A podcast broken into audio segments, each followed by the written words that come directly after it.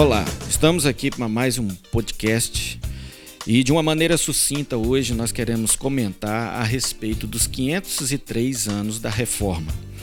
E como nós sabemos, existem os cinco solas né, a respeito da Reforma, que são é, somente a graça, somente a fé, somente Cristo, somente as Escrituras e somente a adoração a Deus. Ontem é, por sinal, o pastor Emerson, que está aqui comigo participando deste podcast, comentou no culto e ministrou de uma forma muito é, é, profunda a respeito de somente as Escrituras. E hoje nós vamos dar ênfase somente à graça.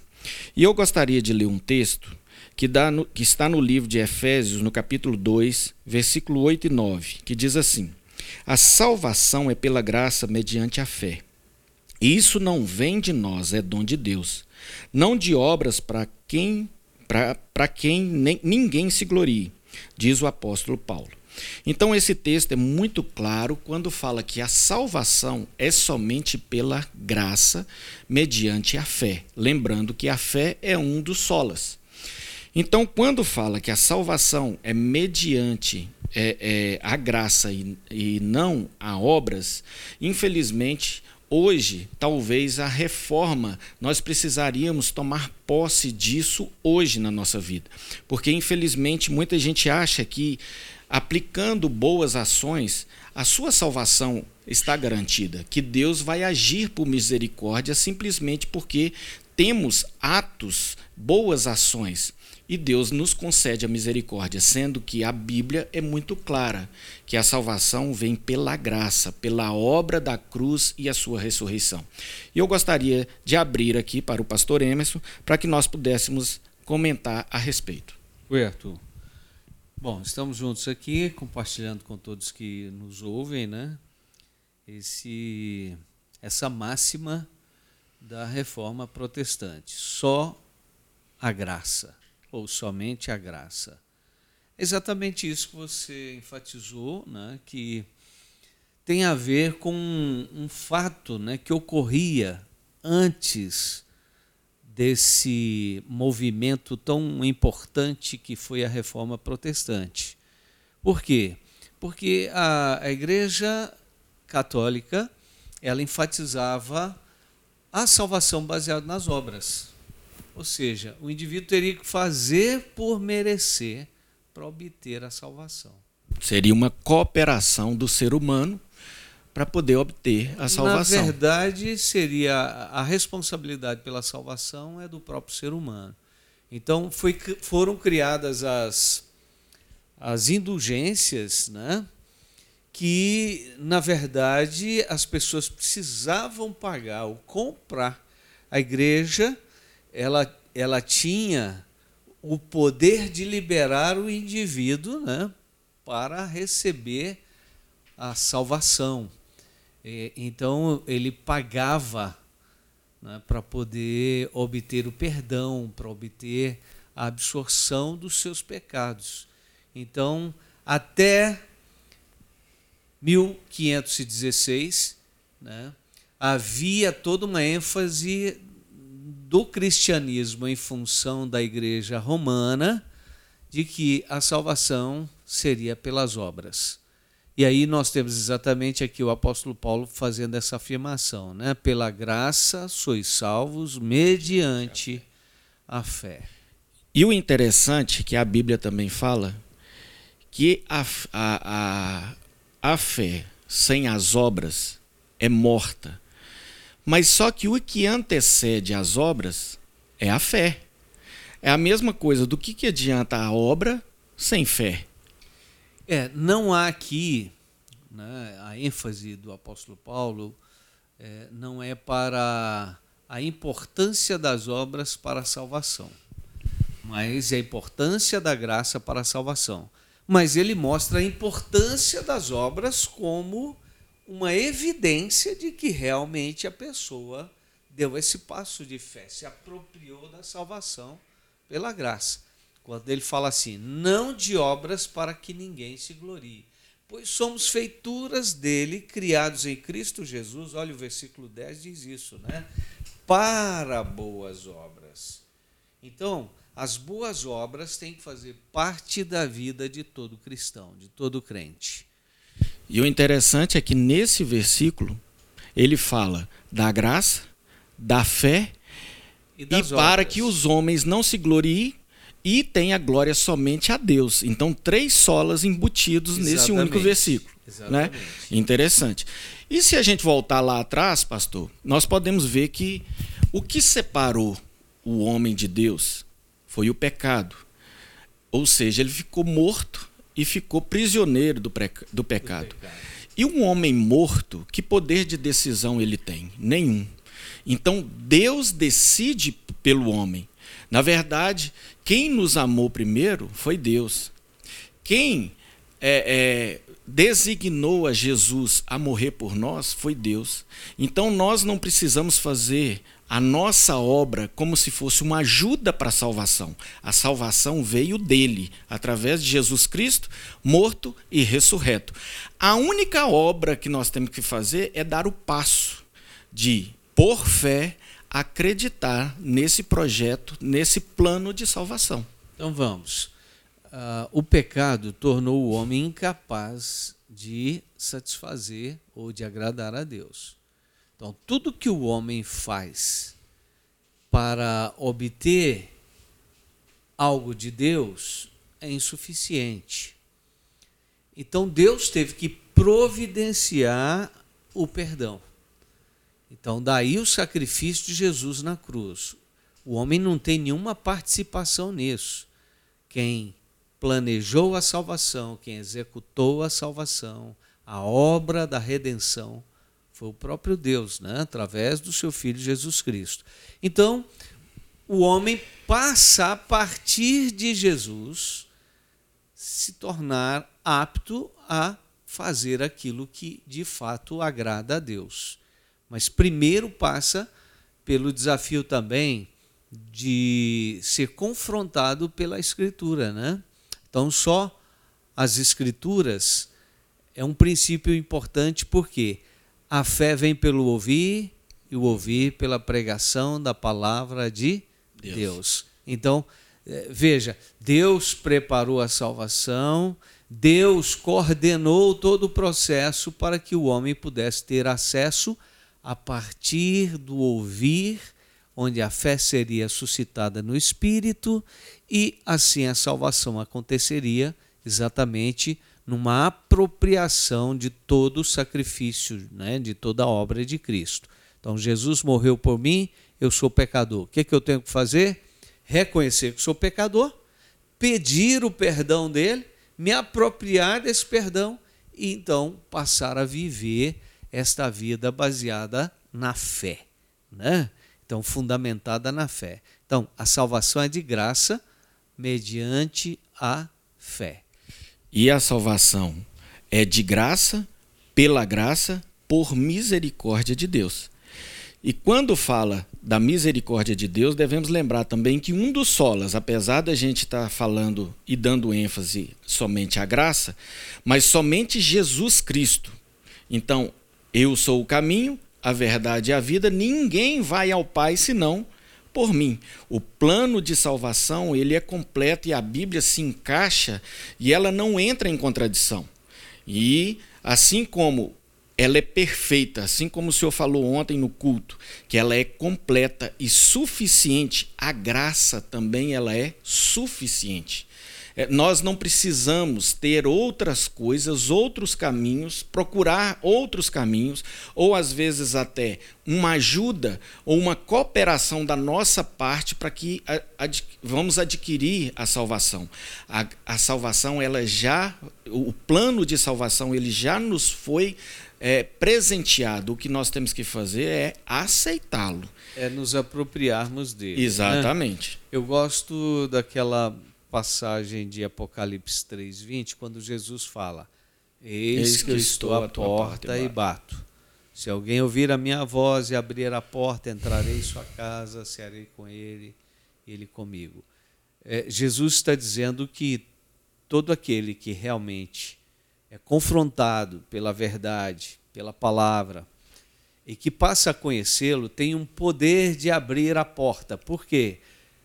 Como você falou, o plano de Deus já foi executado, já nos foi oferecido, então, na medida que nós somos é, tocados pela palavra de Deus, que suscita a fé em nosso espírito, então nós acessamos, né, ou nos apropriamos da obra de Jesus Cristo. Então, aí nos tornamos capazes ou aptos a viver as boas obras, como Paulo disse, fomos feituras dele, né? criados em Cristo Jesus para boas obras. E não que nós estejamos é, é, falando que as boas obras não fazem parte do cristianismo. Não sejam importantes, né? Porque se, se a gente falasse isso, nós estaríamos anulando o segundo mandamento que é fazer o bem ao nosso próximo, né? Fazer é, é, amar o nosso amar próximo, próximo, como, como a, a si nós mesmo, né? mesmos. Né? Então ele quer que nós desenvolvemos esse amor ao próximo. E sendo que o próprio projeto de amor na nossa vida, ele vem até por Deus e não por nós mesmos. E quem somos nós para fazer qualquer tipo de contribuição no plano de salvação? Já vem dele mesmo. Interessante que esses dias eu estava é, lendo e estou me lembrando aqui, eu não lembro, mas foi em 2 Coríntios, que compara o plano de salvação e compara a nossa vida como uma barraca. E nós estamos numa barraca, ou seja, o nosso corpo. Quando ele fala de barraca, significa o quê? Que existe uma casa, um, um projeto, uma mansão, uma casa muito melhor para nós morarmos. E esse é o plano de salvação para a nossa vida: é nos levar para um lugar muito melhor do que aquele que nós vivemos. E quem é que não fica na expectativa de mudar de casa quando você sai de uma casa que entre aspas, possa ser pior para uma casa melhor. Então nós precisamos desejar isso. E para desejar, existe uma caminhada. Essa caminhada é estar em intimidade, em constante relacionamento com essa palavra que é um dos solas. Exatamente. Aliás, a, gente vai entender que, como a graça é importante, não somos capazes, por exemplo, de amar como Deus nos recomenda, como temos que amar se não tivermos a graça de Deus. Quando Jesus fala, olha, você precisa amar o seu próximo. Mas em seguida ele diz: olha, o seu próximo é aquele que é seu inimigo. E você precisa orar pelo seu inimigo. Veja, amar o inimigo, orar pelo inimigo. Orar por aquele que persegue. É. E aí Jesus que te persegue. além, ele diz: olha, se alguém te ofendeu, te ferir numa face, volta a outra face. Se te obrigar a fazer alguma coisa, faça o dobro. Naturalmente, ninguém é capaz de fazer dessa maneira, né?